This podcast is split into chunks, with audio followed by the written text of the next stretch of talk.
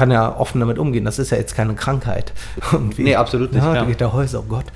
äh, aber, ne, und deswegen, äh, ich finde ich find das eigentlich äh, äh, ganz cool. Aber so wirklich so, ähm, also es gibt schon viele, viele einsame Momente, das muss man schon sagen. Herzlich willkommen bei 02 der Köln Podcast. In meiner Stammkneipe treffe ich mich mit spannenden Menschen aus unserer Stadt. Und auch dieses Wochenende war ich natürlich wieder unterwegs und ihr glaubt nicht, wen ich am Tresen getroffen habe. Björn Häuser. Es gibt wohl kaum jemanden in Köln, der Björn Häuser nicht kennt. Björn Häuser ist Sänger und Liedermacher aus Köln und füllt mit seinen Mitsingkonzerten die Lanxess Arena. Noch heute hält er den absoluten Rekord und hat über 20.000 Menschen in die Lanxess Arena gebracht. Damit hat er mehr Tickets verkauft als Metallica. In unserem Gespräch unterhalten wir uns darüber, was es heißt, Musiker zu sein, woher er seine unfassbare Kreativität nimmt und warum er oft einsam ist. Setzt euch zu uns, bestellt euch ein Kölsch und freut euch auf Björn Häuser. Aber bevor wir starten, will ich euch noch unseren Sponsor vorstellen. Unser Sponsor ist heute Milatech. Milatech ist die Digitalagentur aus Köln. Sie verhilft Unternehmen mit modernem Marketing wie Social Media oder Suchmaschinenoptimierung zu mehr Reichweite. Vielen Dank für eure Unterstützung. Dann sind wir da. Alright. Ja, und fangen wir mal an. Warum machst du Musik? Weil ich äh, schon immer irgendwie versucht habe, so Leute zu unterhalten und irgendwie zu berühren. Das fing schon an damals im Kindergarten. Also ich war immer so ein bisschen eher der Klassenclown oder in der, in der Kita sind es ja noch keine Klassen, aber ne, in der Gruppe habe ich immer irgendwie äh, äh, gerne vorne gestanden. Das hat sich so durchs Leben gezogen und Musik hat mich immer irgendwie äh, berührt und begeistert. Meine erste Schallplatte war die Single an der Nordseeküste von Klaus und Klaus. Und äh, ich wollte immer der kleine Klaus sein. Ich weiß nicht, ob du den noch kennst. Das war, da gab es so einen kleinen Klaus, das war der Verrückte, und so ein, so ein normalerer Klaus, das war der dickere, der dann eher so bodenständig war. Und ich wollte immer der kleine Klaus sein. Hinterher war ich zwar der Große, aber, ähm, aber irgendwie äh, hat mich das nicht losgelassen. Und äh, so kam das halt. Musik war schon immer ein riesiger Teil meines Lebens, obwohl niemand sonst aus meiner Familie mit Musik zu tun hat. Mhm du kommst aus Ehrenfeld, du bist in Ehrenfeld groß geworden und wenn man so ein bisschen deine Biografie, die du ja sehr genau auf der Website auch hast, ähm, nachliest, dann äh, spielt in der Familie hat ja auch immer schon Musik eine Rolle gespielt. Dein Papa hat dich da ja quasi so ein bisschen reingeschubst. Ja. Es war äh, auf jeden Fall so, dass mein Vater sich selbst irgendwann mal eine Bontempi-Orgel ähm, geschenkt hat zu Weihnachten und da war ich wahrscheinlich so fünf, sechs Jahre alt. Und äh, wenn sowas im Wohnzimmer steht, geht man als Kind daran und äh, ähm, spielt da ein bisschen rum. Und da haben meine Eltern gemerkt, äh, obwohl die selbst eigentlich nicht so wirklich Musiker sind, mein Vater wollte immer gerne, hat das aber nie so geschafft. Und ähm, äh, äh, dann haben die halt gemerkt, ach guck mal, wenn der Kleine das spielt, dann kommen da so Melodien raus. Also irgendwie hat der einen Bezug dazu. Und mir hat das auch immer tierisch viel Spaß gemacht. Und äh, ähm, so kam es halt, dass sie mich erstmal auch so ein bisschen gegen meinen Willen in die Keyboard-Schule gesteckt haben. Mhm. Damals in der Gutenbergstraße, da gab es das Musikhaus Monk, was bis heute einen tierischen Ruf hat. Ähm, also einen Traditionsladen gibt es natürlich schon leider länger nicht mehr, aber damals war das so das A und O und da hat der Rainer Herzog mir Unterricht gegeben. Das ist ein Produzent, der hat auch Gianna Nannini und so gemacht und äh, die Scorpions und aber nebenbei auch irgendwie den kleinen Björn unterrichtet und viele andere Kinder. Und äh, so kam es, äh, dass ich da irgendwie ja nach so einer Einstiegsfindungsphase mich total dafür begeistert habe und auch ganz schnell fit war in Sachen Harmonielehre, also wie schreibt man Songs und so. Und äh, mein Vater hat nebenbei immer so ein paar Akkorde gespielt. Die ersten drei Gitarrenakkorde hat er mir beigebracht. Und dann habe ich ihm irgendwann die restlichen noch fehlenden beigebracht, weil ich mich so mit 13 nicht alleine auf die Bühne getraut habe. Und so hat sich das ergeben, dass ich mit meinem Vater zusammen dann bei Familienfesten Musik gemacht habe. Also hinterher habe ich ihm dann so ein paar Sachen beigebracht. Und äh, dann haben wir zusammen Musik gemacht, bis ich Abitur gemacht habe. Das wäre auch so eine Frage gewesen. Man hat halt äh, gelesen, dass du mit deinem Papa Musik gemacht ja. hast. Jetzt stelle ich mir vor, wie alt warst du, als angefangen hat? 13? Äh, genau. Okay, ich stelle mir vor, mein Papa, ich bin 13, mein Vater kommt zu mir, komm Sohnemann, wir machen zusammen Musik und das auch noch auf Familienfesten. Wäre, glaube ich, für mich jetzt erstmal so der Punkt, wo ich sagen würde, Oh. Unsexy. Ja. War, war dein Papa die treibende Kraft oder war nee. wirklich du die. Nee, komm, der, Papa, wir machen. Ich habe meinen Vater überredet. Wie gesagt, äh, das ist kein Quatsch. Ich habe ihm äh, die äh, Akkorde beigebracht, weil ich mich nicht getraut habe, alleine auf die Bühne zu gehen. aber ich wollte unbedingt auf die Bühne und damals, äh, klar, waren Familienfeste die eigentlich äh, die einzige Möglichkeit. Und äh, da habe ich ihn mehr oder weniger genötigt. Ich bin mir im Nachhinein auch nicht sicher, ob der immer Bock darauf okay. hatte. Aber ähm, äh, weil er selbst eher so schüchtern war. Also der war überhaupt nicht so ein Bühnenmensch, der irgendwie vorne stehen wollte. Und äh, deswegen ähm, äh, war das schon äh, definitiv so, dass ich die treibende Kraft war. Und allerdings dann auch nur bis zum Abitur. Also heißt aber auch, dass ich seit meinem 13. Lebensjahr tatsächlich äh, Musik mache und ja. Äh, deswegen auch in diesem Jahr 2021 mein 25-jähriges Bühnenjubiläum feiern ja, kann. Ja, krass. Ja, herzlichen Glückwunsch. Ja, Schau mal. Silberhochzeit. Ähm, wenn wir mal so ein bisschen nochmal in deine Kindheit zurückgehen und mal gucken, wie das so war, dann war ja irgendwann so der Moment, wo du gesagt hast, so ich mache das jetzt professionell. Ne? Ich meine, bis zum Abitur so auf Familienfesten zu spielen ist eine Sache, aber irgendwo war dann ja der Punkt, wo du sagst, okay, ich werde Berufsmusiker. So, wann war das? Hast, hast du da so einen, wirklich so einen Punkt, wo du sagst, jetzt wusste ich, ich mache das nicht nur als Hobby, sondern ich mache das beruflich. Ja, das ist so ein äh, fliegender Wechsel. Die Familienfeste waren eigentlich auch nur so mit 13, 14 und dann ging es schon mhm. relativ schnell los. Die fanden oft in äh, Kneipen statt. Ne, die Familienfeste. Die Familienfeste, mhm. so Geburtstage oder Hochzeiten und so. Und in den Kneipen haben das natürlich sehr viele andere Leute gesehen und die Kneipen selbst, sodass ich ab 15 oder so auch tatsächlich schon für Geld äh, ähm, auf, äh, damals hieß es Maskenball. Okay. Äh, das ist heute jetzt nicht mehr so ein geläufiger Begriff oder höchstens meistens in eine andere Richtung, aber ähm, dass man so bei eher konservativen äh, Festen schon aber auch öffentlich gespielt hat. Also mhm. ich habe auch schon weit vorm Abitur äh, da sehr viele ähm, öffentliche Shows gespielt. Und ähm, wer hat dir die organisiert? Äh, das was? kam immer drauf an. Das waren oft so kleine Eckkneipen, äh, die irgendwie was bieten wollten. Damals war Live-Musik noch so, so ein bisschen, das hatte noch so einen anderen Touch. Ne? Da hattest du so einen Alleinunterhalter, der dann alles gespielt hat nichts so wirklich gut. Also da schließe ja, ich mich okay. auch gerne ein. Das mhm. ist also äh, echt qualitativ sehr in Frage zu stellen. Aber trotzdem möchte ich die Zeit nicht missen, weil ich da unfassbar viel für meinen jetzigen Job gelernt ja. habe. Und äh, dann war es so, dass ich nach dem Abitur und dem Zivildienst dann äh, studiert habe, Musik, ja, okay. praktische Philosophie und äh, Germanistik. Und aber dass die Musik immer, die hatte immer die oberste Priorität. Das Studium war, ich wollte das schon machen, so auf Lehramt, ne, aber, aber nie so, wie ich eigentlich Musik machen wollte. Und äh, ähm, da habe ich mir dann irgendwann gesagt, äh, nach dem, äh, ich glaube, sechsten oder fünften Semester, wenn ich die praktische Musikprüfung in Gesang und Klavier mit eins bestehe, dann höre ich auf mit dem Studium, was für ein Blödsinn, ne? weil das kurz ja, vorm Ende ist. Ja, ja. Das heißt, ich habe gar nicht fertig studiert. Aber wenn ich das beides Bereust mit eins bestehe, nö. Wenn ich das beides mit eins bestehe, dann wirst du Profi. Hab beides mit eins bestanden, was allerdings auch einem kleinen Wunder gleichkommt. Aber es war wohl offensichtlich gut genug. Jedenfalls sollte es so sein. Und dann habe ich gesagt, okay, tschüss Uni. Habe mich exmatrikuliert und äh, lebe seitdem äh, mit dem großen Risiko, äh, dass man nie weiß, was kommt. Kommen wir auf jeden Fall noch zu. Kommen wir sicherlich noch ja. zu. Aber äh, bin äh, total glücklich damit. Ich habe mhm. das keine einzige Sekunde bereut und ich könnte mir bis heute nicht vorstellen, irgendwie unter einem echten Chef einen 9-to-5-Job mhm. zu machen. Ich glaube, das würde mich sehr, sehr unglücklich machen und äh, da würde ich nicht lange mit leben.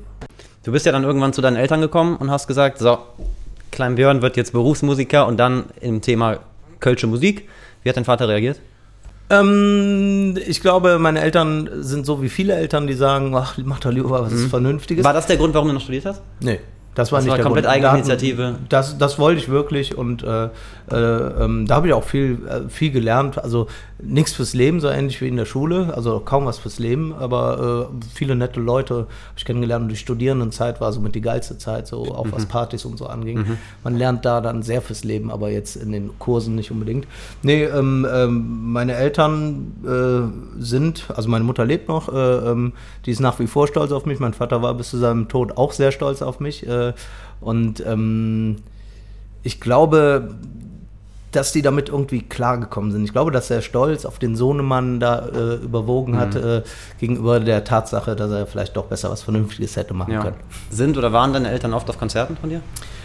Ähm, ja, auf jeden Fall. Also mein Vater war da, äh, also beziehungsweise sagen wir so, ich spiele im Jahr, äh, äh, in einem normalen Jahr ungefähr 300 Shows. Wahnsinn. Da kann man von keinem erwarten, ja, dass klar. man bei allen Absolut Shows dabei ist. Es gibt ein paar Hardcore-Fans, die aber locker 150 schaffen, das muss man auch sagen. Aber ähm, wenn meine Eltern da waren äh, bei Konzerten, dann äh, ähm, war das auch für die immer das absolute Highlight. Also mein mhm. Vater stand dann immer in der ersten Reihe gesungen. und hat äh, ja, zwischen den ganzen Teenies und äh, hat das total abgefeiert. Also ähm, oder auch meine ersten Arena-Konzerte, das war, das war für die dann, also die waren oft aufgeregter als ich. Und das mhm. ist eigentlich süß, weil das, weil es dann irgendwie so zeigt, ach, der, der Junge hätte das Jod gemacht. Ja, kann ich voll verstehen, absolut. Mhm würde für dich oder kam zu der Zeitpunkt auch irgendwann mal so in Frage, ich mache keine kölsche Musik, sondern ich mache halt wirklich Hoch, Hochdeutsch oder Kölsch ist so ein äh, ganz besonderes Thema. Ähm, da muss ich ganz kurz ausholen, denn ich komme wirklich aus einer urkölschen Familie. Es gibt diese Anekdote aus der, aus der Grundschule. Ganz genau, die würde ich nämlich jetzt auch erzählen, weil das äh, tatsächlich, ähm, äh, tatsächlich Wahrheit ist. Äh, ich äh, wurde immer Kölsch aufgezogen. Mein Vater hatte zwar immer den Eindruck, dass er Hochdeutsch spricht, das war aber nie so richtig reines Hochdeutsch. Und meine Großeltern, die auch viel auf mich aufgepasst haben, weil die im gleichen Haus wohnten, haben nur Kölsch mit mir gesprochen. Und als ich dann in die Grundschule kam, musste ich erstmal Deutsch lernen. Da, bei Diktaten war ich ganz lange ein schlechter Schüler, weil ich so Worte wie das und was gab es nicht. Da gab es nur dat und ja, wat. ja, mhm. Und da hatte ich äh, dementsprechend auch schlechte Leistungen in der Schule.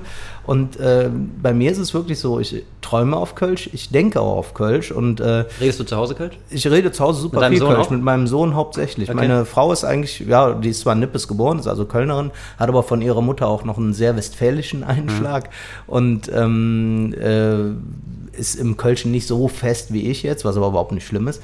Aber äh, mit meinem Sohn, das äh, äh, klappt schon sehr gut. Der ist äh, vier Jahre alt im Moment.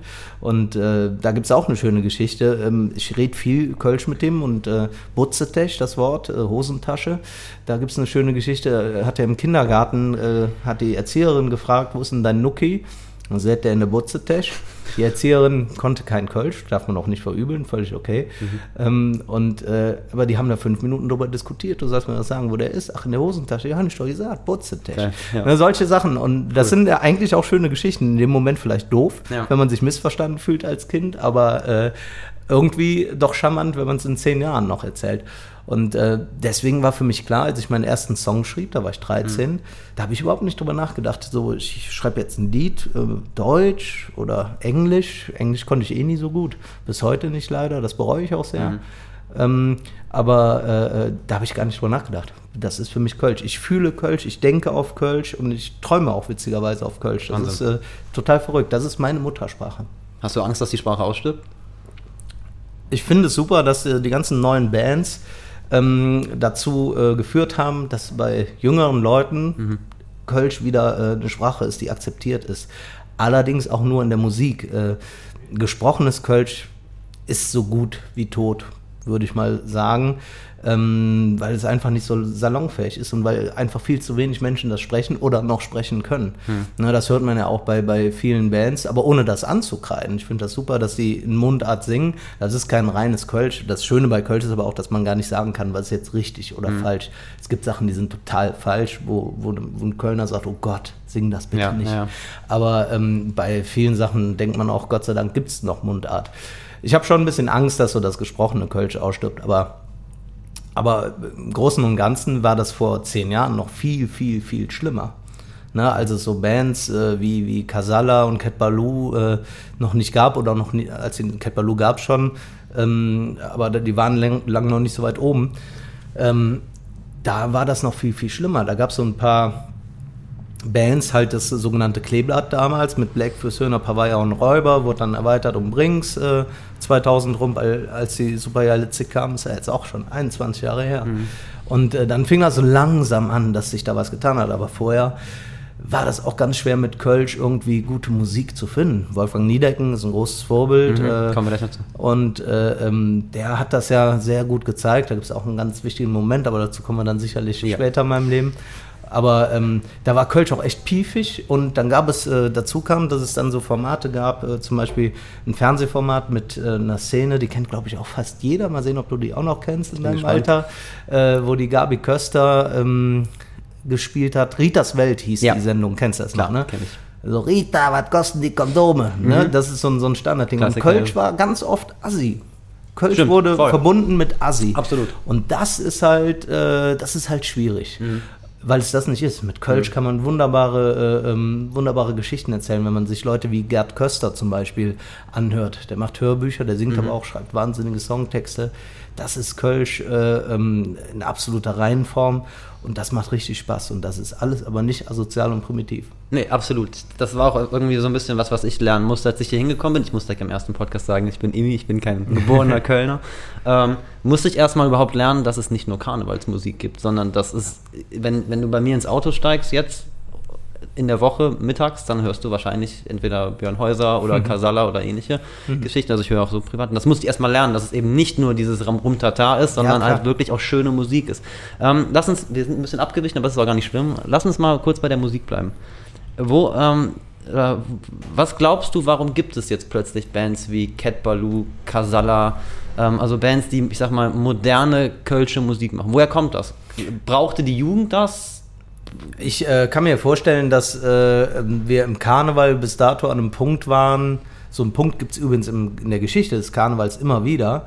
Das ist sehr interessant, wenn man das mal so ein bisschen äh, auch historisch betrachtet. An einem Punkt waren, wo äh, einfach äh, irgendwas passieren musste, weil diese angepiefte äh, Umtata Umtata, oft mit so drei Mann-Bands, wo dann einer am Keyboard stand äh, und Playbacks abgefeuert hat, äh, da war die musikalische Qualität oft sehr in Frage zu stellen mit Texten, wo es echt nur um Strüße, Bütze und Alaf und Kamelle und jetzt immer He und trinke Bier, Juche. Mhm. Also Texte Ring, Wing, Sonne, Sching, äh, könnte man auch böse sagen, ne? Fress dich oder, oder reim dich oder wie, oder reim dich oder ich fress dich. Mhm. Ähm, äh, das war einfach äh, pff, schwierig und einfach zu verstaubt. Und mhm. ich glaube, äh, dass viele junge Leute da Bock hatten zu feiern. Ich mhm. glaube, jeder Mensch hat Bock zu feiern, zusammen zu mhm, singen und so.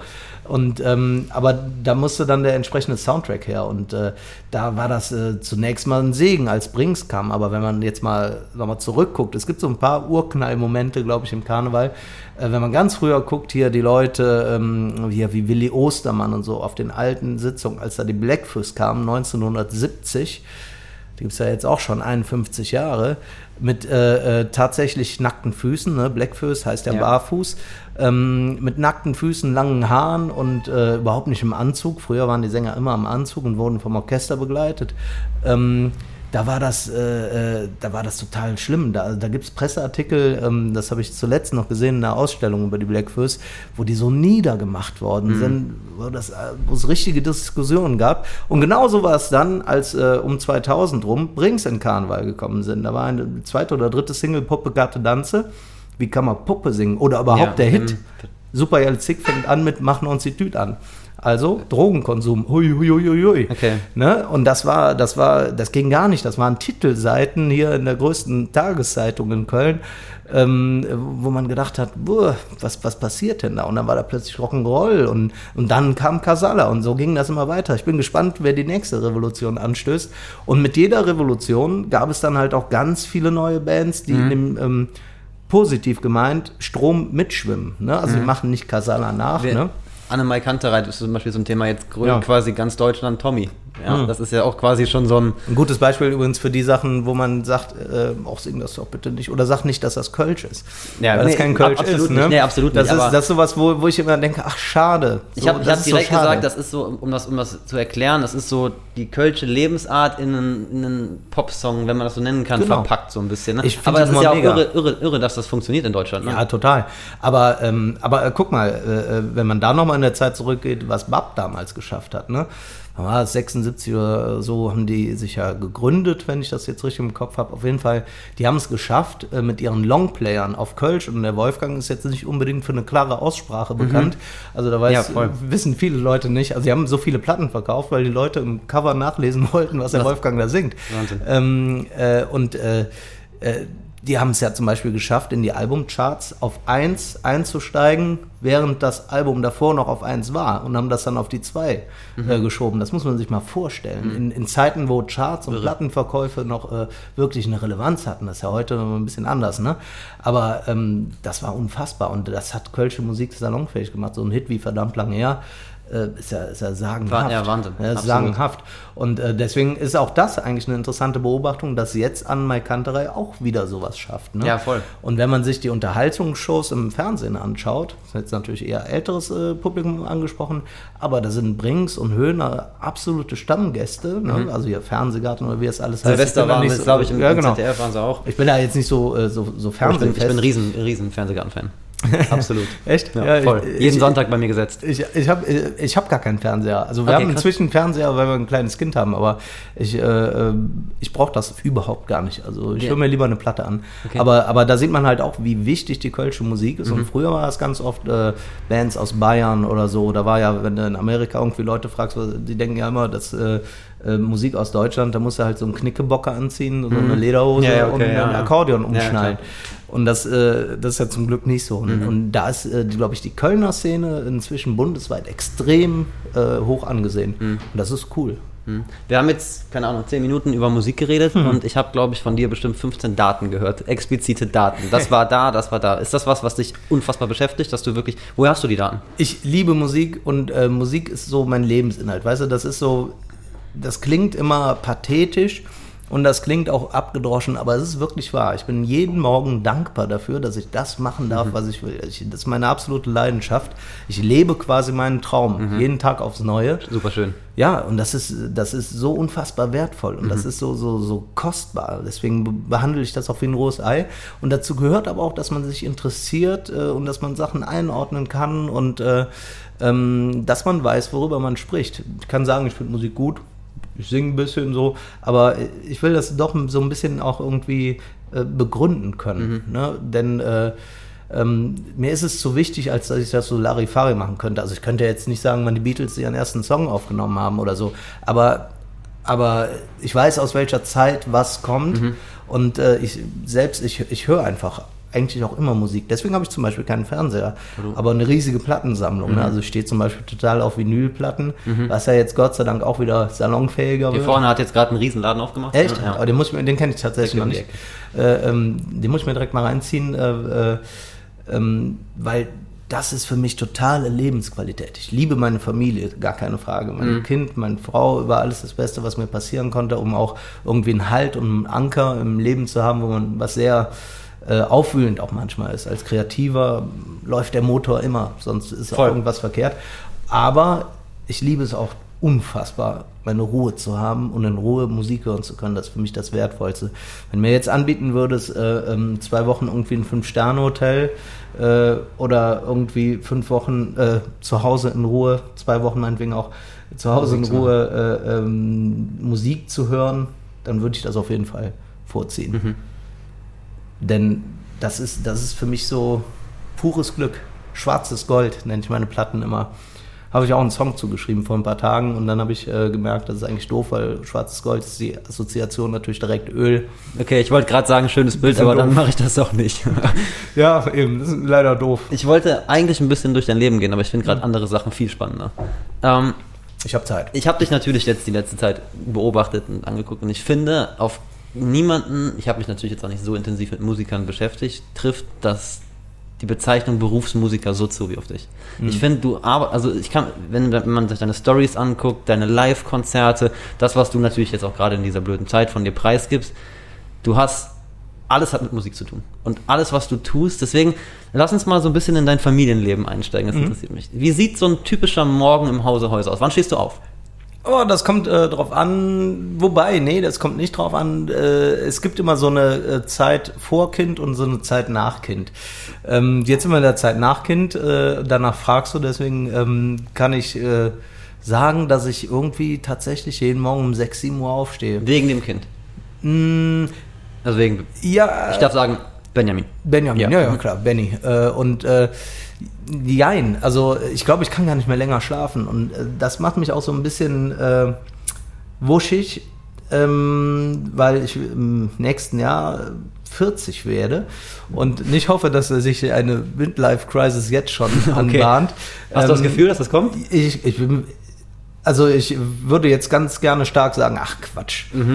Äh, voll am Arsch. Ich glaube, ich bin da sehr anfällig für. Ähm, ich kann einfach nicht mehr länger als Okay. 6, 7 Uhr schlafen und bin aber halt auch echt abends müde.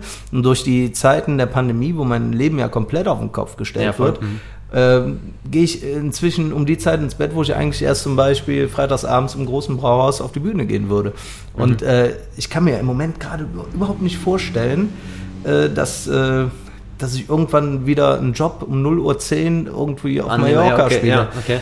Da muss ich ins Bett. Okay, ja, aber ähm, ich, So geht's mir auch. Also ich glaube schon, dass ich schaffe. Also ich halte mich ja auch fit. Aber, ähm, aber deswegen ist das, ähm, ne, stehe um 6, 7 Uhr auf.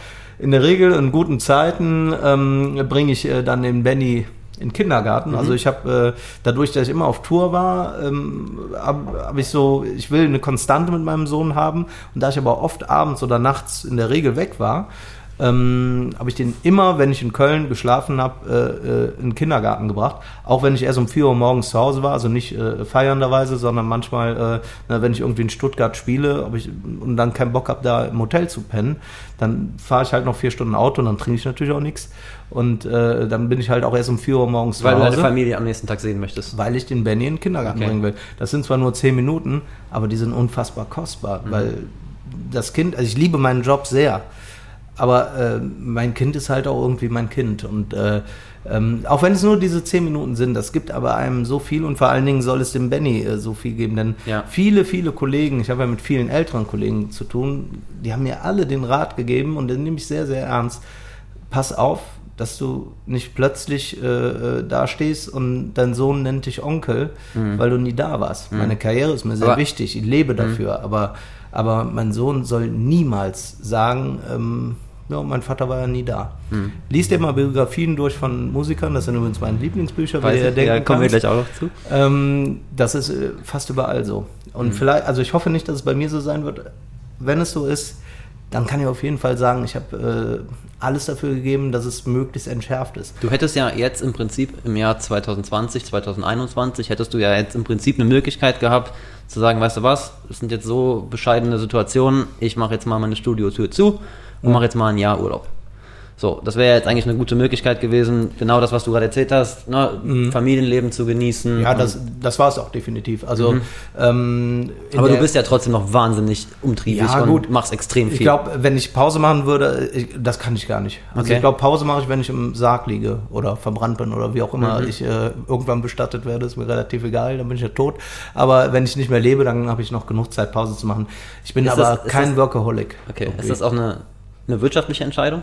Wo du sagst, okay, ich muss was tun? Äh, Ich will jetzt nicht wissen, ob du, ob du satt bist, wie man so schön sagt, sondern nee, ach nee, es ist eine, eine, eine ja, satt, äh, ist, äh, das äh, ist glaube ich auch schwer zu sagen, Mhm. aber es ist, ähm, ich glaube als Künstler hat man äh, so einen Motor, man hat so, so oder vielleicht kann man es vergleichen mit so einer Flamme, die muss am Brennen bleiben, die muss zwar nicht immer total lodern, die muss nicht äh, bis in den Himmel brennen, aber die darf niemals ausgehen, denn wenn Kreativität ausgeht, ist das glaube ich ganz gefährlich. Und so ein Jahr Urlaub, also in, ich bin ja jetzt äh, ja, seit 20 Jahren auf der Bühne irgendwie und ähm, äh, wenn ich da länger als äh, drei, vier Tage irgendwie das nicht hatte, dann, dann war ich auch nicht mehr auszuhalten. Dann würde meine Frau schickt mich dann irgendwo hin, irgendwas machen, weil ich, äh, ich gehöre da einfach hin. Das ist, Ja. das ist so mein Ding. Deswegen ist das für mich auch nicht so, boah, ich muss immer arbeiten. So, ne?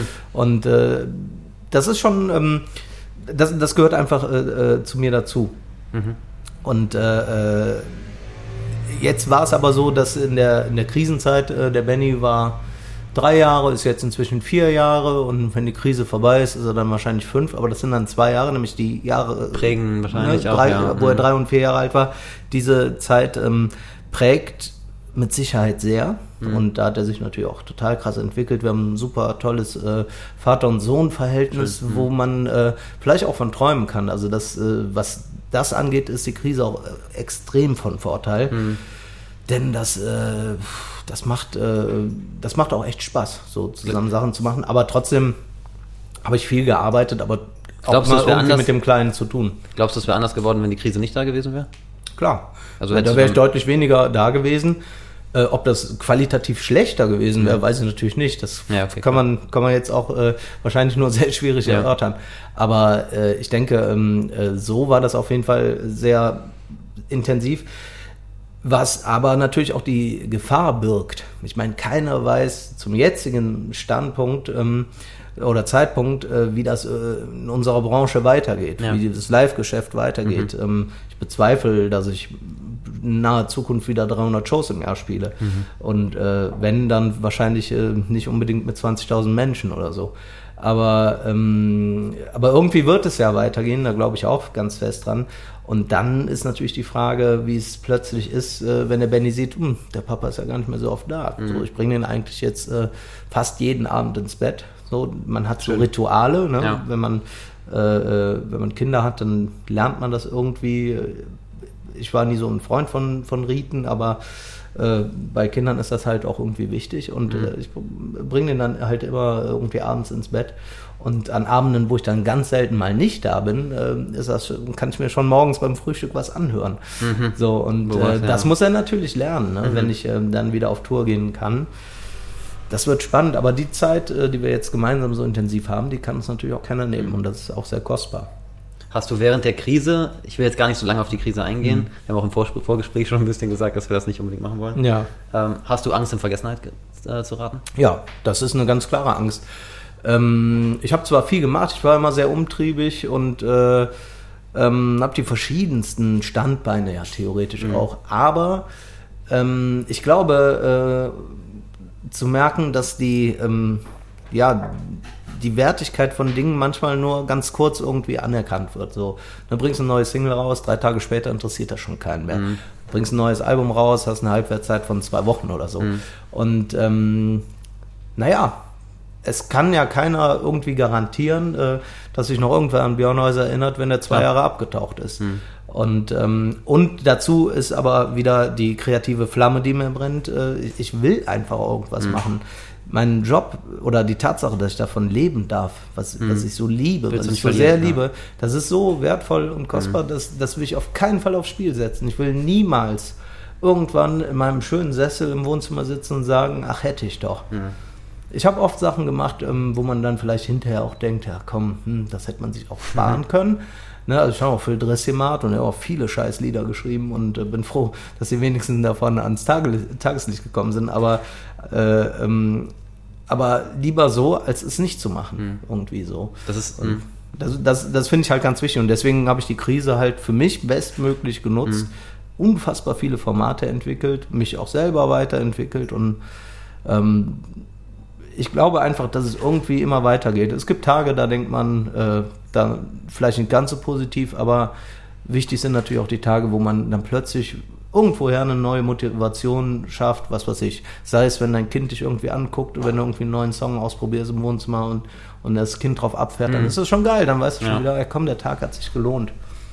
Also das, das schwankt aber natürlich. Wir haben gerade schon ein bisschen über die kreative Flamme äh, geredet du hast mal in einem Interview gesagt, dass du jeden Tag einen Song schreiben kannst, was du ja auch eine Zeit lang gemacht hast, ne? Muss man mhm. ja auch sagen, du hast ja jeden, es gab die, die Montagslieder, mhm. ich, genau, mhm. jeden Tag. Wenn ich mhm. mir Dokus angucke, gibt es ja bei Netflix viele Musiker-Dokus, die sich in ein Kloster einschließen, um ein Album zu produzieren, die äh, Wanderungen machen, um sie zu sich selbst zu finden und ein Album zu produzieren. Und äh, du sagst, du kannst jeden Tag einen Song. Woher kommt diese unfassbare Kreativität oder dieses, dieses, dieses Können, Songs so ja, das ist ähm, natürlich sehr viel Inspiration, aber es ist auch irgendwann natürlich so ein bisschen Handwerk. Ich bin ähm, dadurch, dass ich ja, wie gesagt, sehr viel unterwegs bin, lerne ich unfassbar viele mhm. Menschen kennen und ich bin halt auch ein Künstler. Ähm, ich habe keinen Bock auf irgendwelche Backstage-Bereiche äh, oder mich irgendwie direkt nach einer Show äh, von der Bühne ins Taxi und ins Hotel. Ähm, äh, wer mich kennt, der weiß, das passt überhaupt nicht zu mir. Ich komme mit den Leuten ins Gespräch und es dauert in der Regel auch keine fünf Minuten. Dann habe ich auf die Nasen, die sich wichtig fühlen im Backstage-Bereich, keinen Bock mehr. Mhm. Und dann gehe ich zu den Leuten, die ja auch wegen mir im Zweifel da sind. Und zu die Fans. haben das, ja, zu meinen Fans oder äh, am liebsten sogar zu Leuten, die sagen, ey, ich war zum ersten Mal bei dir. Also ähm, zu denen, die neu dazukommen irgendwie äh, zur Community und unterhalte mich mit denen. Und das, äh, jedes Gespräch gibt unfassbar viel äh, äh Input für neue, neue Geschichten, neue Songs. Und äh, die Leute erzählen mir irgendwie was. Äh, ich weiß nicht, ich habe manchmal auch so einen Magneten, äh, dass Leute sich bei mir das Herz ausschütten oder so oder mir krasse Sachen erzählen. Ich schreibe ja auch sehr emotionale Lieder die, wo die Leute irgendwie Sachen mit anfangen können. Also es gibt Toll. Songs von mir äh, oder äh, ja, einige wenige, die waren in so vielen Todesanzeigen. Das war, mhm. also als krasses Beispiel jetzt, ähm, äh, das war echt ein Sport, eine Zeit lang irgendwie zu gucken, am Wochenende in Todesanzeigen, wie viele Zitate von mir dabei Wahnsinn. sind. Oder um schönere Beispiele zu nennen, äh, ähm, da kriege ich dann Fotos geschickt, wo Leute sich eine, eine Songzeile in einen Ehering äh, eingravieren Toll. lassen. Ja. Äh, oder in Hochzeitseinladungen und so. Das heißt, ich bin da äh, emotional sehr nah am Menschen. Das ist mir auch wichtig als Liedermacher. Und das geht nur, äh, wenn man den Menschen zuhört. Und ja. wenn man mit offenen Augen über die Straße geht. Und äh, ich kann Handwerkslieder schreiben. Mhm. Ne? Also ne, wenn ich mache viele Auftragssongs auch. Wenn irgendwie große Unternehmen auf mich zukommen. Ich kann ja auch ein äh, Lied über eine, äh, über eine Bohrmaschine schreiben, wenn es mhm. sein muss. Ja, das sieht man ja auf deiner Website. Ne? Du nimmst ja auch quasi Aufträge. Ständchen ist ja gerade so ein Thema. Ne? Das ist gerade so ein Thema, genau. Jetzt Wobei ich da Songs von mir spiele. Okay. Also das sind, äh, das ist äh, ein Projekt, was mir auch sehr ans Herz gewachsen ist. Aber ich kann dir eigentlich über fast alles irgendwie einen Song schreiben, ob die dann gut sind. Deswegen manche eben beiläufig. Ich habe auch viele Drisslieder geschrieben. Ne? Mhm. Aber, ähm, aber ich habe da tatsächlich irgendwas in mir, das, das funktioniert dann irgendwie. Aber um, ähm, um äh, auf den Anteaser von dir einzugehen, was ich auch regelmäßig gemacht habe, äh, ähm, bin ich ins Kloster gegangen. Da wäre ich auch, glaube ich, nicht so der Typ für, aber Gern gesehen. ich bin äh, stattdessen viel, das so ähnlich wie Kloster, nach Mallorca geflogen und, und habe da äh, irgendwie eine Woche oder so geschrieben in so einer schönen Finca oder so. Oder auch einfach im Hotel. Du hast aber nicht so auf Mallorca gespielt. Ich habe tatsächlich auch ein paar Shows auf Mallorca gespielt. Mhm. Das ist allerdings immer dann, man hat direkt den Stempel. Also nicht so wie, wie die äh, Ballermann-Künstler. Ich habe zwar auch äh, um 0.30 Uhr dann in irgendeiner Disco gespielt, aber da waren wirklich nur Kölner. Es gibt die äh, sogenannte Kölsche Woche im September auf Mallorca. Wenn du da äh, an der Playa lang gehst, hast du das Gefühl, du bist ein Nippes. Du kennst wirklich jeden. Ja. Ne? Und ähm, äh, aber das war das war cool, das war nicht asozial. Das mhm. war, äh, natürlich gibt es da Leute, die äh, dann ein zu viel drin haben äh, und ein bisschen auf den Keks gehen, die gibt es aber hier in Köln mindestens genauso. Und die Marita Kölner, das ist ja auch eine Künstlerin aus dem Karneval, ähm, die ich auch sehr schätze. Also was die Frau als Frau im Karneval erreicht hat, Hut ab, absoluten Hut ab. Alleine hat die das alles geschafft. Ähm, die hat da so eine Disco aufgemacht, weil die da auch lebt irgendwie. Und die habe schon ganz oft da besucht.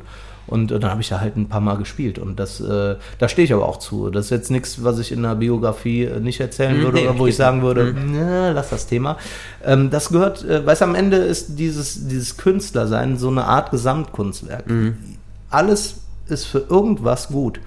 Egal was passiert. So, also ne, ist ein guter Freund irgendwann von mir gestorben, äh, 2018 und ohne den hätte ich zum Beispiel niemals einen Song wie Wolke, das ist auf einem Album von mhm. vor zwei Jahren, ähm, eine wirklich sehr tiefgehende Nummer, die so vielen Menschen äh, Kraft und Trost spendet in Verlustsituationen, den hätte ich nie schreiben können, wenn er nicht gestorben wäre. Das ist natürlich trotzdem total traurig, aber ich glaube, man ja. muss halt irgendwie, ähm, oder man sollte, ich möchte für mich immer in allem, was passiert, auch irgendwas Gutes daraus ziehen. Mhm. Und so habe ich das halt auch jetzt in der Krise probiert. Mhm. Und geschafft? Ja, definitiv. Also ähm, wirtschaftlich ist es eine Katastrophe, das kann man nicht anders sagen. Ne? Von 300 Shows im Jahr auf Null. zwei Autokinos ja. hm. äh, ist schwierig. Vor allen Dingen für alle, die, die dranhängen. Aber ähm, auf der anderen Seite habe ich es geschafft, zum Beispiel mit dem Ständchen-Projekt äh, äh, meine Songs, ich habe ja hauptsächlich in meinen Shows äh, Covernummern gespielt, aber habe es jetzt geschafft, äh, seit der Krise eigentlich nur noch meine Songs zu spielen, ne, weil ich allein äh, online aus rechtlichen Gründen gar nicht so viel covern kann. Hm. Das ist äh, eine Grauzone und ich viel zu viel Schiss, dass ich da irgendwie Klar. irgendwann eine Strafe zahlen muss. Ja. Deswegen äh, spiele ich nur noch meine Songs und siehe da, es funktioniert. Und ähm, mit diesen Videoständchen, die ich beisp beispielsweise anbiete, ähm, da läuft das echt ganz gut. Also hm kann man fast von leben. Und das ist. Äh, Wie viel werden da so gebucht? Immer so eine grobe ah, Zahl ah, im Monat? Ist, äh, ich habe einige hunderte, also nicht im Monat, aber äh, seit es dieses Projekt gibt, habe ich einige hundert gemacht. Wahrscheinlich sind wir sogar schon vierstellig. Ich habe mhm. damit angefangen im, äh, zum Muttertag. Das war eine okay. Idee zum mhm. Muttertag, die aber so super angekommen ist, dass sie gibt. Und, und seit Muttertag, äh, also seit dem letzten Mai, jetzt haben wir Februar, ähm, sind sicherlich äh, vierstellig schon Ständchen Wahnsinn. gemacht worden.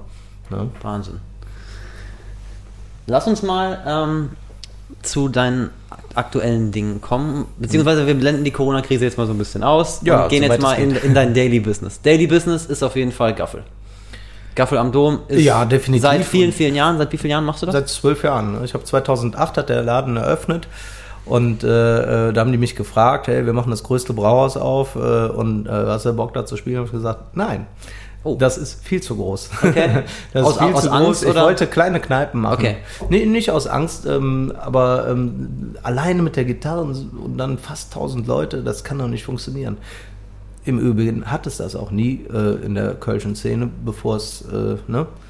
Bevor es mich gab. Das klingt ja jetzt total arrogant und so, Mhm. aber ich bin da wirklich äh, der Erste in dieser Form gewesen. Das muss man halt dann auch mal sehen. Ich war übrigens ganz oft in Dingen der Erste, äh, die dann von anderen Leuten viel besser weitergeführt worden sind. Aber Ist das sowas, ist, ist das sowas, was du willst? Du willst in Dingen der Erste, Erste sein oder ist das etwas, was entsteht? das ist was, was entsteht. Ich, Manchmal, äh, manchmal ist es sogar dann auch ärgerlich. Also wenn ich sehe, äh, wie viele Leute heute mit exakt dem Konzept, was ich fahre, äh, da durch die Lande ziehen und Geld verdienen und zum Teil auch die Ansagen eins zu eins übernehmen oder, oder die Songs und die Song-Animationen, da denke ich mir so, hm, ja, anfangs hatte ich auch echt ein Problem damit und habe mich da echt tierisch abgefuckt. Das hat mich auch einige graue Haare gekostet, aber inzwischen, äh, nach einem äh, guten Gespräch äh, mit einem sehr prominenten Sänger, aber den Namen nenne ich jetzt nicht, ähm, der hat mir gesteckt, äh, irgendwie so den Gedanken, ähm, dass es doch eigentlich viel wertvoller für alle Seiten ist, wenn man es so auffasst, äh, dass es doch eine Ehre ist, kopiert zu werden, als sich darüber zu ärgern, kopiert zu werden. Und äh, mit dem Gedanken geht es mir dann jetzt auch ganz gut. Aber ähm, damals habe ich tatsächlich gesagt, nö, ist mir zu groß. Dann haben wir es einfach mal ausprobiert, das weiß ich noch ganz genau, am 11.11.2008. Der Laden war bumsvoll und der DJ war richtig gut. Und dann stehe ich da mit meiner Klampfe und denke so, Alter, warum habe ich jemals Ja gesagt? Und ähm, nach anderthalb Songs hatte ich die Leute so dermaßen und da haben wir eigentlich diesen Kult, dieses Wort ist immer schwierig, vor allen Dingen, wenn man das von sich selbst sagt. Aber irgendwie ist es vielleicht tatsächlich so. Ähm, da haben wir das geboren. Und äh, dann ging es irgendwann darum, jeden Freitag habe ich gesagt, ja, okay, machen wir dreimal, dann kommt eh kein Mensch mehr. Ja, gut, der Rest ist Geschichte. Seitdem wurde es immer voller, Schlangen bis zum Bahnhofsvorplatz und äh, selbst wenn äh, 30 Grad waren, so der erste sonnige Freitag ist immer ein bisschen Mauer besucht, aber ab dann brummt die Hütte wieder genauso ähm, wie in der Weihnachtszeit. Es ist unfassbar, was da los ist, wie die groß die Nachfrage ist. Und äh, ja, das läuft über zwölf Jahre jetzt. Bist du vor so Shows noch aufgeregt? Nö. Oder Ruhepuls? Nö. Ich habe, äh, ähm, also im Gaffel am Dom habe ich wirklich echt schon alles erlebt, ja auch viele unschöne Sachen, wenn man sich zum Beispiel mal überlegt, die grausamen Terroranschläge ähm, in Paris im Fußballstadion waren an einem Freitag und da läuft ja dann vor meiner Show, die beginnt um 22.30 Uhr, läuft ja immer noch Fußball und manchmal bleibt dann aus Versehen so ein großer Fernseher an, auf den ich dann immer zufällig gucke von der Bühne und du siehst, da passiert Ja, irgendwie was ganz Schlimmes, Wahnsinn. aber es stehen auch knapp 1000 Leute vor dir, die abfeiern und singen. Hast du unterbrochen? Nö. Ich wusste nicht, was passiert Mhm, ist. okay. Es war auch dann noch nicht klar und es waren, äh, äh, ähm, der Fernseher ist dann auch so weit weg, dass ich nicht lesen kann, was da unten im Ticker durchläuft. Aber es war schon klar, dass was Grausames da ist. Nur du musst natürlich auch dran denken, was ist, äh, wenn da jetzt, sagen wir mal, 800 Leute stehen und du hörst auf mit irgendwas, das macht ja eine ganz komische Stimmung. Und, äh, ähm, das, äh, das sind so, so, so Momente, die man dann halt auch nicht vergisst. Da steigt dann der Puls, aber halt nicht wegen der Show Nee, oder klar. einer Aufregung Klar. der Show, ähm, sondern halt aus so anderen Gründen. Ne? Oder es gibt manchmal, wenn irgendwelche, also Vollmond-Shows sind immer ein bisschen schwierig, weil da manche Leute auch austicken. Ne? Also es gab noch nie was richtig Schlimmes, aber äh, ne, ich bin da, da sehr bei den Leuten. Ich habe natürlich auch kein Security, ich fühle mich nicht so wichtig und ich brauche das auch nicht. Und Mhm. Ich gehe respektvoll mit Menschen um, verlange das eigentlich auch, dass sie mit mir respektvoll umgehen, aber wenn dann Leute irgendwie dich die ganze Zeit so am Bein ziehen oder so, Krass, okay. hast du auch da manchmal äh, nicht unbedingt den Bock drauf, aber es gehört alles dazu. Wir sind alle Menschen und ähm, im Großen und Ganzen ist das ganz cool. Ich habe aber da mit Lampenfieber überhaupt kein Problem und habe auch schon oft äh, das bereut. Manchmal würde ich mir wünschen, irgendwie Das wäre meine Lampenfieber Frage zu haben. gewesen. Bei mir ist das ganz extrem, wenn ich die besten Performance, die beste Performance liefere ich im Prinzip ab, wenn ich zwei Nächte vorher nicht schlafen kann, schon super aufgeregt irgendwo hinkomme und dann nicht in so einen Rausch rede. Mhm. Ja. Oder was auch immer ich tue. Ne, das, Ja. Ich hätte Angst bei so einem Thema, was jetzt halt auch schon über so viele Jahre bei dir geht, Mhm. so eine Routine reinzukriegen. Ja, es, es hat Vor- und Nachteile, definitiv. Ähm, klar, bei meiner ersten Are- Arena-Show zum Beispiel, da war ich dann vielleicht auch äh, ein bisschen angespannt, aber eigentlich, auch- eigentlich auch nicht so wirklich. Ähm, ähm, weil ich schon auch irgendwie vertraue auf das, was ich mache. Aber überleg mal, wenn, ich, wenn du 300 Mal das Gleiche machst, nur so, ne, als Roundabout-Zahl, ähm, dann, äh, dann wäre es halt auch krass, wenn du da irgendwie äh, ähm, echt noch alles in Frage ja, klar, stellen klar. würdest, Mhm, äh, geht's klar. denn auch wirklich gut? Ähm, es gibt aber immer Momente und die sind auch ganz, ganz wichtig, die dich ganz schnell aus dieser gefährlichen Routine rausholen. Wenn ich zum Beispiel ans Jack im Sonnensching Festival denke, äh, Da gab es eine Situation, da bin ich auf die Bühne gegangen. Ich glaube, da sind, ich weiß gar nicht, 20 oder 30.000 Menschen, auf jeden Fall ziemlich viele. Und ähm, die, äh, äh ich gehe auf die Bühne, fange an zu singen, habe auch einen guten Einstieg. Ich war direkt nach den Rocke Mariechen drauf. Und äh, dann fällt der Strom aus. Ätzend. Aber noch viel ätzender ist, wenn du das als Musiker nicht merkst, weil nur der Strom der Anlage, die nach vorne zu den Leuten geht, ausfällt und du auf der Bühne aber dann plötzlich denkst, wieso stehen jetzt 30.000 Leute vor Still, dir ja. und singen Viva Colonia gegen dich?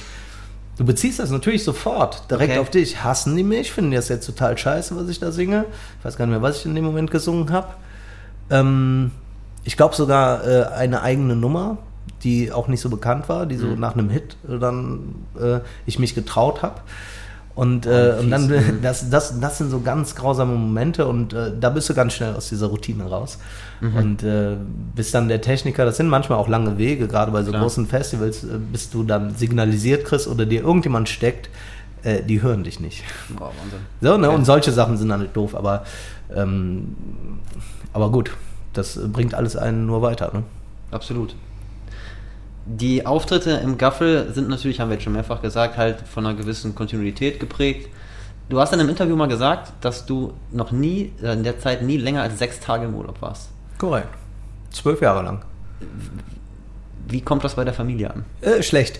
Aber kann, ich, mir- kann ich mir sehr gut vorstellen. Also Nee. wenn ich meiner Freundin erzählen würde, so, wir machen jetzt mal zwölf Jahre lang äh, nur sechs Tage Kurztrips nach Ja. Holland, da hängt der Haus, Haussegen extrem schief. Also der, der Begriff Urlaub hat ja zumindest für mich auch immer irgendwie was mit dem äh, Gegenteil, nämlich Arbeit zu tun. Und Ich sehe meinen Job nicht äh, wirklich so als Aber, Arbeit aber du bist ja auch nicht alleine, oder? Äh, Du hast deine Frau. Ich habe meine Frau und ich habe mein Kind. Ähm, aber äh, meine Frau, die ist, äh, ähm, ich glaube, also wenn wir 14 Tage irgendwo hinfliegen würden, wird die nach fünf Tagen, wird die sowieso sagen, geh irgendwas machen. Okay. Und wir hatten das tatsächlich auch dann ein paar Mal, ähm, äh, dass ich dann, äh, dass wir irgendwie nach Spanien geflogen sind und ich äh, dann freitags mittags zurück äh, nach Köln geflogen bin und äh, dann oft sonntags wieder hin. Geplant aber. Geplant. Also nicht spontan. Nein, nein, Okay, nein, mhm. Nee, geplant. Und sie hat dann die Zeit alleine auch irgendwie in den diversen Cocktailbars äh, genossen. Und das gehört aber auch dazu. Ich Okay. glaube, das ist einfach ähm, eine, eine sehr gesunde Beziehung. Das, Ja. äh, das, äh, das kann man wahrscheinlich nicht mit jedem machen, aber äh, deswegen bin ich ja froh, dass ich meine äh, Traumfrau getroffen habe, äh, mit der ich das machen kann. Und für die das halt auch cool ist. Ne? Äh, das ist nicht die lässt mich, sondern wir äh, wollen das so. Und das ist, das ist Schön. für beide Seiten okay. Das ist halt auch sehr wertvoll. Hattest du vorher schon mal eine Beziehung? Also eine Ich hatte Beziehung, der- vorher, ja, also ich hatte ähm, vor meiner Frau äh, einige kurze Beziehungen, was der Job dann auch so mit sich bringt. Okay, dass die, die dann resultiert sind daraus, ja, dass es genau. zu viel war. Ja, das, genau, entweder, ja, also oft hat man dann ähm, die äh, Damen irgendwie bei äh, Konzerten kennengelernt. Das Rockstar-Leben. Das Rockstar-Leben mit Groupies und so, ja, es war eine schöne Zeit, aber ist dann auch vorbei, ne? Aber, äh, aber das ist interessant, denn ähm, die, die finde ich ja erstmal cool. Ich war ja nie hübsch, ich war ja auch äh, ziemlich fett eigentlich Mhm. immer, bis vor ein paar Jahren. Und wirklich alles andere als attraktiv, aber wenn man auf der Bühne steht und da Gitarre spielt und die Leute einen feiern, scheint das bei so einem gewissen Schlag Frauen irgendwie ähm, dann äh, so das schlechte Aussehen wettzumachen. Mhm. Und äh, aber ähm, sobald man dann in eine Beziehung geht, ist es dann doch oft, oft so, dass sie es dann auch doof finden. Weil dann ja auch immer wieder andere äh, Okay, Frauen ja, einen toll finden. So. Mhm. Das ist, äh, da könnte man auch Studien äh, drüber führen. Das äh, wäre mal sehr interessant. Jedenfalls äh, habe ich, äh, allerdings muss man dazu sagen, meine Frau stand auch in der ersten Reihe äh, beim 111. Gaffel-Konzert. Okay. Und äh, da haben wir das groß gefeiert. Da waren Brings als Gäste dabei Mhm. und verschiedene andere. Und da habe ich die dann kennengelernt. Und äh, naja, jetzt sind wir schon. Äh, Hui, jetzt habe ich mich selbst reingeritten. Einige Jahre zusammen. Okay, wir schneiden das raus. Sonst. das ist völlig egal. Okay. Äh, Also ich meine, sie wüsste es, äh, aber äh, ich glaube zehn Jahre. Okay. Ich weiß aber nicht genau. okay. Aber ich hatte davor, vor dieser Groupie-Zeit, als ich äh, dann noch nicht so bekannt war, habe ich ähm, auch äh, eine Beziehung gehabt, äh, die ging auch zehn Jahre. Mhm. Und ähm, inzwischen ist meine Ex, wenn man das so nennen Mhm. möchte, aber auch wirklich eine sehr enge Freundin, also eine Okay, schön. Vertraute. Und das war mir eigentlich auch immer irgendwie wichtig. Also ich, ich, ich hoffe mal, dass es äh, äh, keine Verflossene gibt, die mich auf der Straße erschießen würde. Ich Okay. glaube, man könnte sich äh, in jedem Fall immer in die Augen gucken und auch irgendwas Gutes aus der gemeinsamen Zeit ziehen. Und das ist was, was glaube ich auch echt wichtig ist. Denn Mhm. ähm, die Zeit auf der Welt ist einfach auch begrenzt. den sollte man nicht irgendwie vergeuden. Bist du jemanden, der so, ich sag mal, es gibt so einen Spruch von Paul Ripke, der mir gerade so einfällt, äh, die Maximierung der Ereignisse sucht. Also möglichst viele Ereignisse in ein Jahr packt. Ich meine, 300 Konzerte, was, das ist ja Wahnsinn. Teilweise. Ja, ja 300 Konzerte, wird drei- 300 Auftritte. Okay. Auftritte, mhm. Konzerte sind für mich im, im äh, Wording mehr so die wirklich zwei Stunden Shows. Ne? Mhm, aber, okay. Aber bei diesen ja. 300 Auftritten, da sind dann natürlich auch viele 20 Minuten dabei Mhm. und so. Nee, äh, ich bin schon gern unterwegs. Ich muss aber natürlich auch sagen, äh, ähm, äh, dass ich eine Zeit lang zu viel gemacht habe. Ja, Dafür habe ich 12. ja auch äh, Da wären wir jetzt drauf gekommen. Es war, Genau. wir schreiben den Dezember 2017. 2017 war es, ne? genau. Ja. Da war ich noch 40 Kilo schwerer. Bisschen über 40 Kilo. Es war eine Weihnachtsshow, ne? Es war eine Weihnachtsshow und irgendwann hat mir mein Körper signalisiert, nach aber auch echt einem harten Jahr, das muss man sich auch so vorstellen, da war ich irgendwie ähm, äh, unfassbar viel unterwegs. Da kann ich auch gleich noch eine Story zu erzählen, aber äh, bei dem Dezembertag, wo du darauf anspielst, es war eine Show in Bergisch Gladbach im Gaffel am Bock. Um, und äh, da haben wir, äh, ähm, da hat mir mein Körper ziemlich genau gesagt, da habe ich morgens äh, noch äh, einen Film gedreht für die Kliniken der Stadt Köln, war also sehr früh auf den Beinen und Drehs sind auch immer sehr anstrengend, weil man immer 20 Mal das Gleiche machen muss und so. Und ähm, da bin ich einfach irgendwie, habe ich so gemerkt, äh, nach ein paar Songs, äh, dass ich äh, Kreislauf oder irgendwas hatte.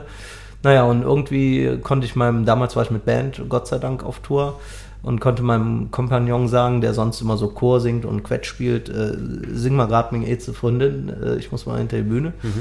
Und äh, da habe ich, äh, äh, ja, dann bin ich, habe ich es hinter die Bühne geschafft. Der Laden war ausverkauft, ein paar hundert Leute.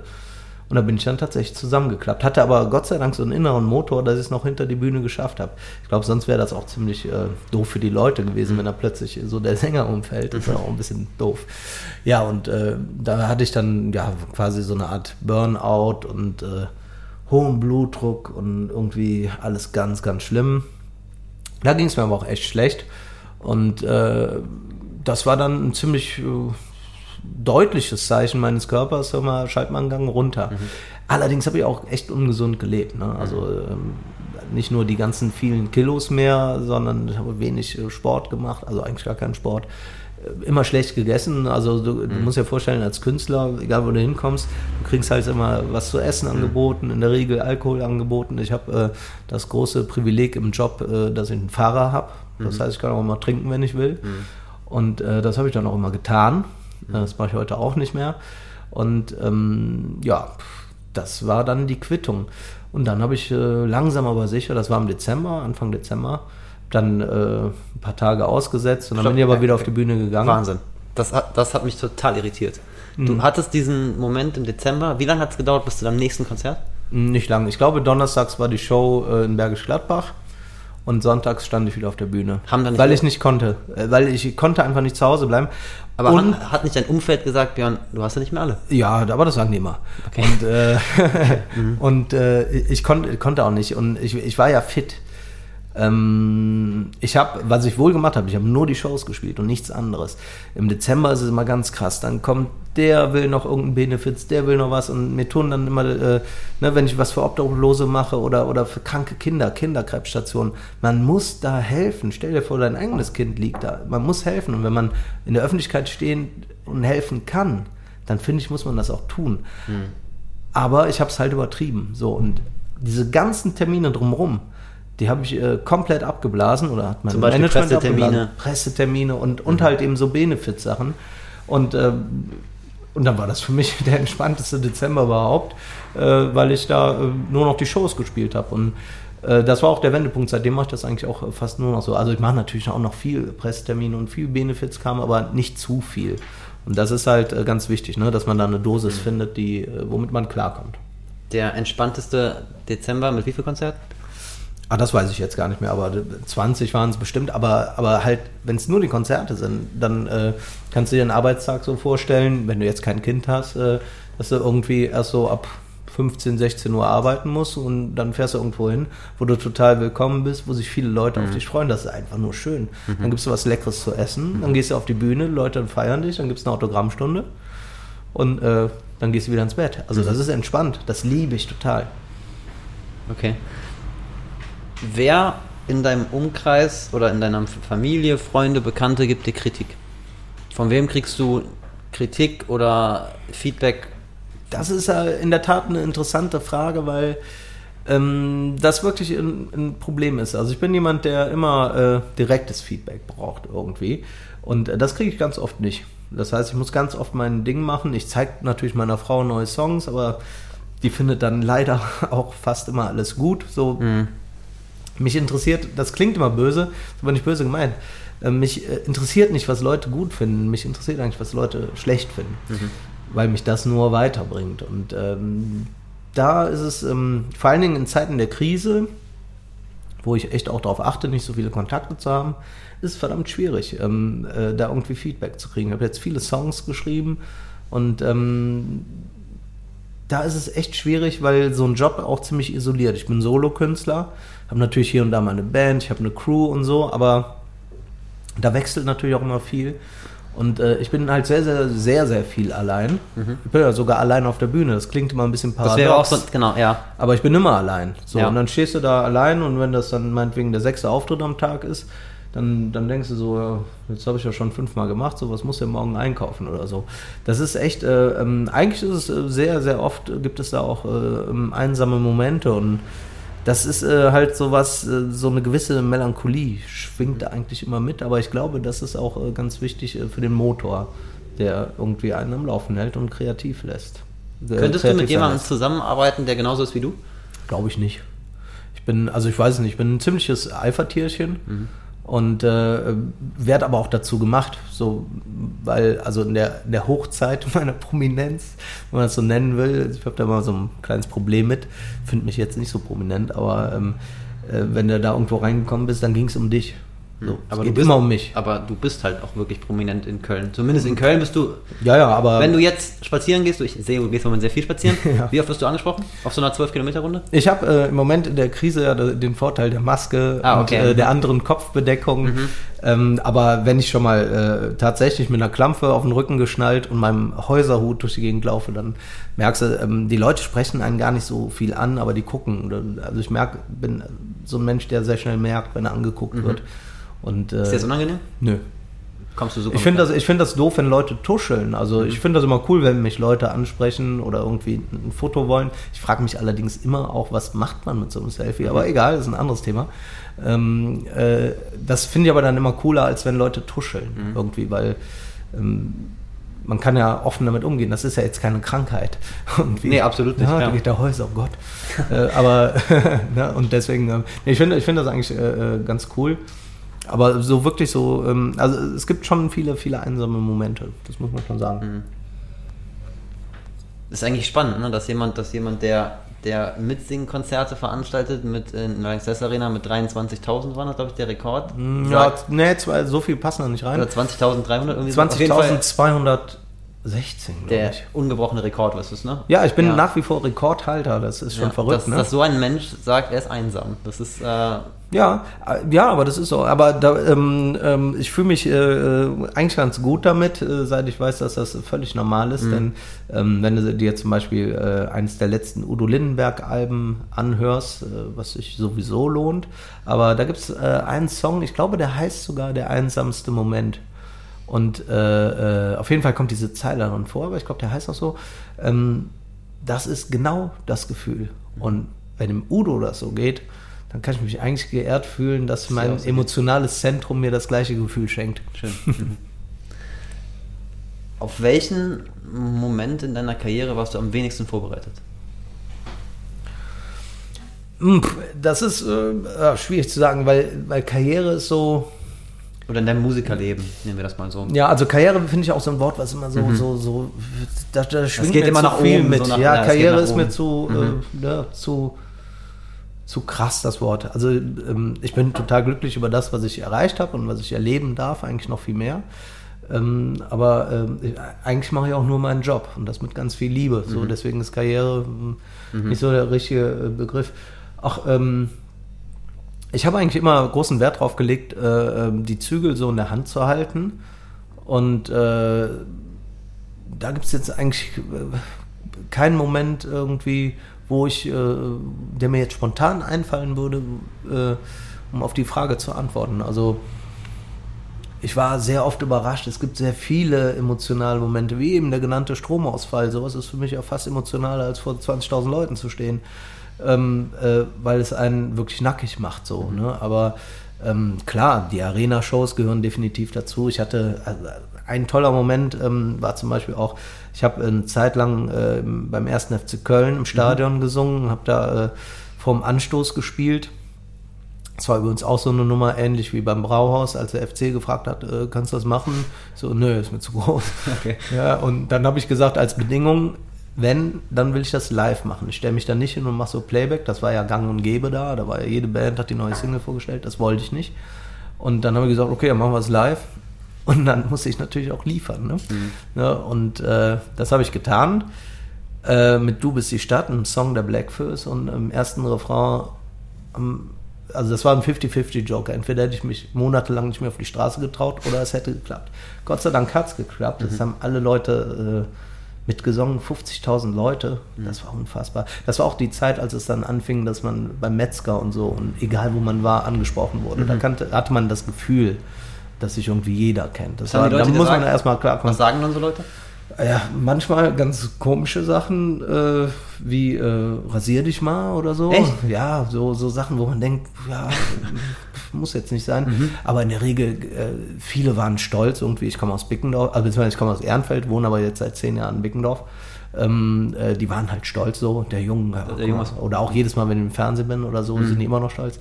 Ähm, aber da gab es zum Beispiel einen Moment, da habe ich äh, an einem Tag äh, an meinem Geburtstag gespielt äh, und habe meinen Song da gespielt und habe mich schon gewundert, warum ich irgendwie eine Minute früher dran bin als sonst. Bei Fußball, Bundesliga ist alles immer tierisch Getaktet, getimed. Ja, Muss ja auch sein, ist ja auch gut so. Mhm. Und ähm, dann hatten wir ähm, der Michael Trippel, der Stadionsprecher, ähm, hat dann so die Abmoderation gemacht und äh, auf meinen Geburtstag hingewiesen, habe ich ja so, so, ein Trikot von allen unterschrieben äh, geschenkt bekommen. Ähm, damals war ich allerdings noch so fett, dass ich niemals gedacht hätte, dass mir das irgendwann mal passt. Jetzt ist mir Jetzt fast zu so groß. Jetzt ist ah, mir fast so groß. Wahnsinn. Und, äh, und äh, dann hat mir das ganze Stadion ein Geburtstagsständchen gesungen. Schön. Alter, das, äh, das ging tief. Das ging wirklich tief. Ich musste danach direkt, ich konnte das gar nicht verdauen. Das ist manchmal auch echt traurig in einem Job. Äh, musste direkt danach irgendwie, das weiß ich noch genau, zum Kölsch-Festzelt. Das ist so ein mhm. riesiges 5000 Leute Zelt. Äh, in der Kölner Südstadt oder Zollstock und stand dann direkt danach wieder auf der Bühne. Man, weißt du, das sind oft so Sachen, äh, man kann viele Sachen nicht verdauen irgendwie. Ich habe zum Beispiel auch 2019 mir einen absoluten Traum erfüllt, in Nashville ein Album aufzunehmen. Mhm. Stehe ich voll drauf, äh, auf so Country und so. Und ähm, dann, dann landest du hier mit Jetlag und diesen Eindrücken, das hat mein Leben so bereichert, aber dann stehst du plötzlich schon wieder am Gaffel auf der Bühne. Und was mir oft fehlt, ist die Zeit, Sachen wirklich so wertzuschätzen und mich darüber zu freuen, mhm. die ich erleben darf. Ne? Mhm. Und das ist halt, wenn man viele Termine am Tag hat, ist es halt äh, äh, total schade, weil, weil, ne, weil da bestimmt auch viel, viel Emotionen verloren geht. Aber dieses Geburtstagsständchen, um es kurz zu machen, das war schon was ganz Besonderes. Da war ich überhaupt nicht drauf vorbereitet. Das hat mich sehr gefreut. Glaubst du, du schreibst irgendwann mal eine Biografie? Wir reden gerade über viele Momente und du, du, ja. du kannst die ja sehr chronologisch auch auflisten.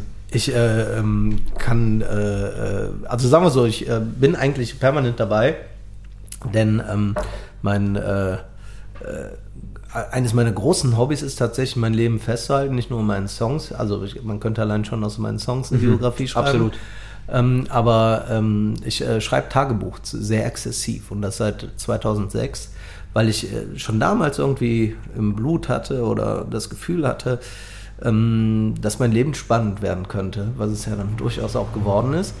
Und äh, deswegen habe ich da alles sehr genau festgehalten und ich lasse mir das auch immer am Jahresende binden. Das ist meistens so ein dicker Schinken. Jeden Tag schreibst du rein?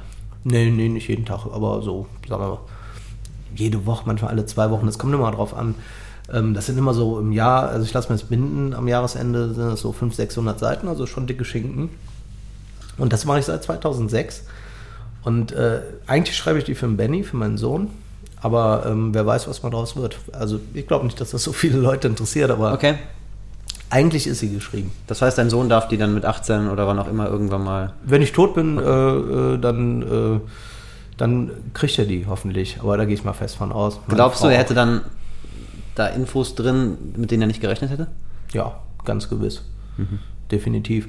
Aber ähm, es kommt natürlich auch darauf an, wann ich sterbe und äh, äh, ähm, in welchem Alter er dann ist. Ne? Also mhm. ich glaube, vielleicht ist es manchmal auch äh, doof. Also für den äh, ist es ja, wenn ich zum Beispiel Plakataktionen habe und überall in der Stadt hänge, ist das für den halt normal. Der wird damit groß, ne? Mhm. dass, dass ich auf CDs bin oder an der Wand hänge. Und äh, das wird halt spannend in dem Alter, wo er das dann checkt, dass das halt ja doch was Besonderes ist. Mhm. Wobei ich mich nie als was Besonderes bezeichnen würde. Das muss so ein Kind halt auch erstmal mhm. hinkriegen. Aber ähm, deswegen will ich den damit auch nicht nerven. Aber auf der anderen Seite haben wir jetzt äh, zusammen äh, viel im Studio gearbeitet. Und das ist wirklich sehr süß. Und auf äh, der nächsten Single, die rauskommt, wird er tatsächlich auch zu hören sein. Okay. Bin mal gespannt. Würdest du ihn zeigen? Nee, zeigen würde ich ihn jetzt äh, definitiv nicht. Ne? Also es gibt keine Postings oder mhm. keine Bilder von ihm. Äh, es gibt Bilder von ihm als Baby, weil Babys einfach anders aussehen. Mhm. Aber jetzt, äh, ähm, jetzt würde ich es nicht mehr tun. Ich habe allerdings mal ein Album rausgebracht. Äh, da, war der gerade, da war der glaube ich noch im Bauch. Das weiß ich jetzt gerade gar nicht genau. Ähm, äh, und da ist ein Kinderbild von mir drauf. Und ähm, ich müsste gar kein Bild von Benny zeigen, weil der okay, krass. genauso aussieht wie ich äh, auf diesem Kinderbild. Aber ähm, ich glaube, das kriegen wir trotzdem noch gehandelt. Aber das halten wir, äh, da legt auch meine Frau sehr viel Wert drauf, aber ich auch. Äh, da sind wir sehr vorsichtig. Mhm. Björn, mal rein spekulativ. Ähm, ich gebe dir die Möglichkeit, am Neumarkt ein Plakat in der Größe 10 x 10 Meter zu beschriften. Mit allem, was du dir vorstellen kannst. Du kannst da draufschreiben, du kannst ein Bild zeigen, du kannst machen, was du möchtest. Was wird da drauf kommen? Hm.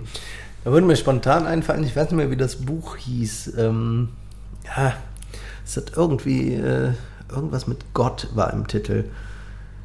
Ähm, und da geht es darum, dass äh, Jesus äh, irgendwie in einer, also bin jetzt, jetzt kommt keine Angst, jetzt kommt nicht irgendwie mega Religion, das ist mhm. überhaupt nicht mein Gebiet, aber dieses Buch ist sehr schön.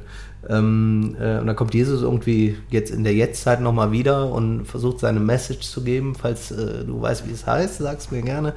Ähm, ich ich komme gerade nicht drauf. Und der hat als Message halt, seid lieb. Mhm. Das sagt auch alles. Ja. Ich würde da ganz groß seid lieb draufschreiben. Super schön. Björn, vielen Dank, dass du hier warst. Ich danke dir.